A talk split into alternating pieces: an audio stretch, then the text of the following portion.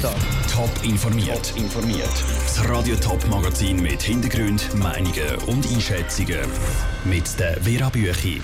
Warum der Bundesanwalt Michael Lauber jetzt ernsthaft um seinen Job muss zittern und wie ein neues Gutachten im Windpark am Krobach soll neuen Schub geben. Das sind zwei von den Themen im Top informiert. Wie tief ist der Korruptionssumpf bei der FIFA und wer steckt mit drin? Diese Frage hat in der Schweiz die Bundesanwaltschaft geklärt, geführt vom Bundesanwalt Michael Lauber. Der hat sich in diesem Verfahren zweimal mit dem FIFA-Präsident Gianni Infantino getroffen, ohne dass es ein Protokoll gegeben hat. Das ist schon letztes Jahr rausgekommen. Und diese Woche ist jetzt auch noch bekannt worden, dass es vielleicht noch ein drittes Geheimstreffen gegeben hat. Die Aufsichtsbehörde, die die Bundesanwaltschaft kontrolliert, hat heute Stellung genommen zu dem neuen Vorwurf und findet außerordentlich deutliche Worte. Matthias Strasser.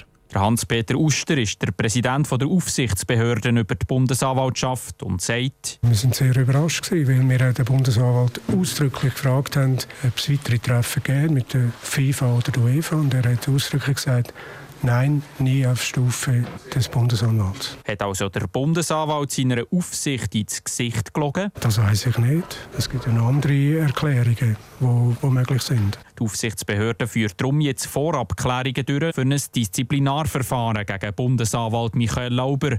Das könnte bis zum Antrag auf Entlassung führen. So oder so, die Geheimtreffen ohne Protokoll sind ein Problem. Die Strafprozessordnung sieht vor, dass man alle Verfahrenshandlungen, die in schriftlich erfolgt sind, muss dokumentieren. In der Regel dann mit einem Protokoll. Dort muss unter anderem drinstehen, wer am Treffen ist dabei war und warum das, das überhaupt hat stattgefunden hat.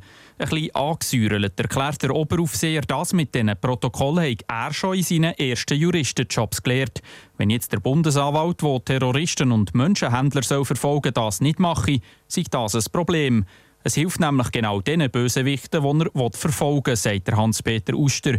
Nicht wenig Verfahrensbeteiligte verlangen nämlich Einsicht in diese Akten. Und wo natürlich dann sagen, das Verfahren ist nicht fair geführt worden, ist nicht unparteiisch geführt worden, weil wir haben ja von dem gar nicht gewusst. Die Bundesanwaltschaft betont schriftlich, die FIFA sei in den betroffenen Verfahren nicht Beschuldigte. In der Zwischenzeit hat man aber angefangen, solche Treffen zu dokumentieren.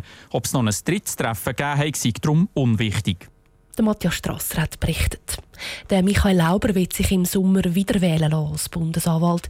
Wenn die Schlagzeilen um ihn bis dann nicht drehen, ist es durchaus möglich, dass ihm das Parlament dann einen Strich durch die Rechnung macht. Hoch oben in der Gemeinde Hemishofen soll mal ein Windpark stehen. Der Windpark am Krobach. Es wären die ersten Windräder auf Schaffhauser Boden. Und ein neues Gutachten zeigt jetzt, der Windpark würde sich finanziell lohnen. Es gäbe genug Wind, sodass die Anlage könnte Geld abwerfen könnte. Nur heisst das noch nicht viel. Das Projekt hat noch viele Hürden zu nehmen. Rutschmenzi. Ein wichtiger Schritt hat der Windpark Krobach schon genommen. Er ist im Richtplan vom Kanton Schaffhausen. Das heisst, der Kantonsrat hat vor ein paar Monaten grünes Licht gegeben. Und das neue Windgutachten bestätigt der gute Standort. Jetzt geht für die Verantwortlichen die nächste Etappe. Und zwar müssen sie das ganze Projekt detailliert der betroffenen Gemeinde Heimishofen vorstellen. Für diesen Schritt fehle nicht mehr viel, sagt der Projektleiter Patrick Schenk. Wir haben eigentlich die Grundlagen mehrheitlich bearbeitet. Wir werden jetzt aber noch ein paar Hausaufgaben müssen machen Abstimmungen von, von Dokumenten und Aktualisierungen vornehmen und dann sind wir dann parat, um mit der Gemeinde in Kontakt zu treten. Die Gemeinde Hemishofen muss dann am Windpark Krobach zustimmen. Das heisst, es gibt eine Volksabstimmung und erst dann kann der Kanton Baubewilligung geben. Doch genau diese Abstimmung dürfte die grosse Knacknuss sein für das Projekt. Und da dürfte das neue Windgutachten nicht viel daran ändern. Der André Götti, Präsident vom Verein gegen Wind Krobach, ist nicht ganz einverstanden, wie das Gutachten zustande gekommen ist. Ein Jahr lang eine Windmessung machen und die Windmessung anlegen und sagen, schaut, wir haben 5,6 oder 6,5 Meter pro Sekunde wir können wirtschaftlich arbeiten, dann hätten wir da gar nicht, müssen wir über da gar nicht weiter diskutieren. Dazu käme, dass viel Wald muss abgeholzt werden und durch das der Lebensraum der Tiere kleiner werde.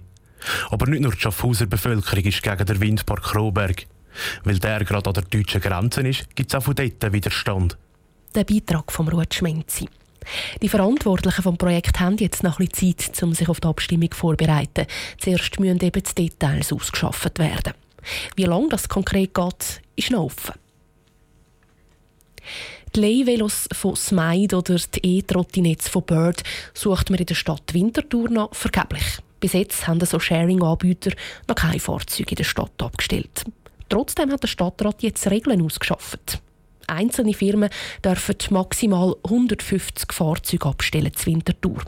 Und alle Anbieter zusammen dürfen nur gesamthaft 400 Fahrzeuge in die Stadt bringen, sagt Stadträtin Christa Meier. Sonst gibt es Massnahmen. Dass man dann wirklich würde auch Kontingent verteilen dass man wirklich die 400 vorläufig einhalten können.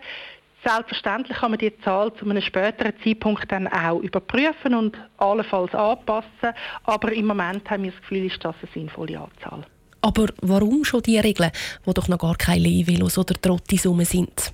Einerseits hätte es in den letzten Monaten mehrere Anfragen gegeben, sagt Christa Meier. Bald dürften also erste Anbieter kommen. Andererseits hat Winterthur schlechte Erfahrungen gemacht, nämlich mit dem O-Bike letztes Jahr.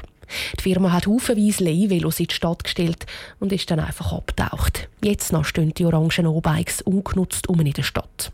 Aus dem haben sie gelernt, sagt Christa Meier. Es ist darum auch eine der Bedingungen, dass die Anbieter eine Kontaktperson nennen, die für uns auch erreichbar ist, für den Fall, dass irgendwie Probleme auftauchen oder Regeln nicht eingehalten werden. Es geht ganz klar darum, dass man nicht einen Wildwuchs wollen, Anders als die Stadt Zürich will Winterthur aber keine Gebühren einführen, die die Anbieter der Leihvelos zahlen müssen. Der Stadtrat rechnet nämlich nicht damit, dass es gerade so viele Anbieter sind, dass eine Gebühr nötig wird. Das Zürcher Stimmvolk will, dass Hundehalter einen Kurs machen.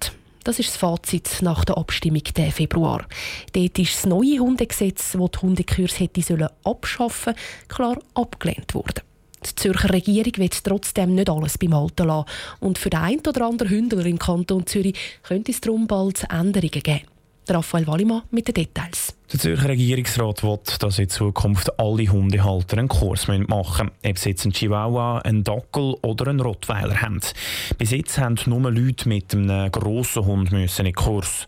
Dafür werden die obligatorischen Hundekurse kürzer. Bis jetzt sind es 14 Lektionen lang gegangen. In Zukunft müssen Leute, die noch nie einen Hund hatten, 8 Lektionen machen. Erfahrene Hundebesitzer müssen 6 Stunden lang den Kurs. Die Zürcher Regierung hat schon im Abstimmungskampf Anfang Jahr versprochen, dass sie die Regeln bei den Hundekurs will anpassen will. Das macht sie jetzt mit diesen Vorschlägen. Ob die auch umgesetzt werden, entscheidet aber der Kantonsrat. Top informiert, auch als Podcast. Mehr Informationen gibt es auf toponline.ch.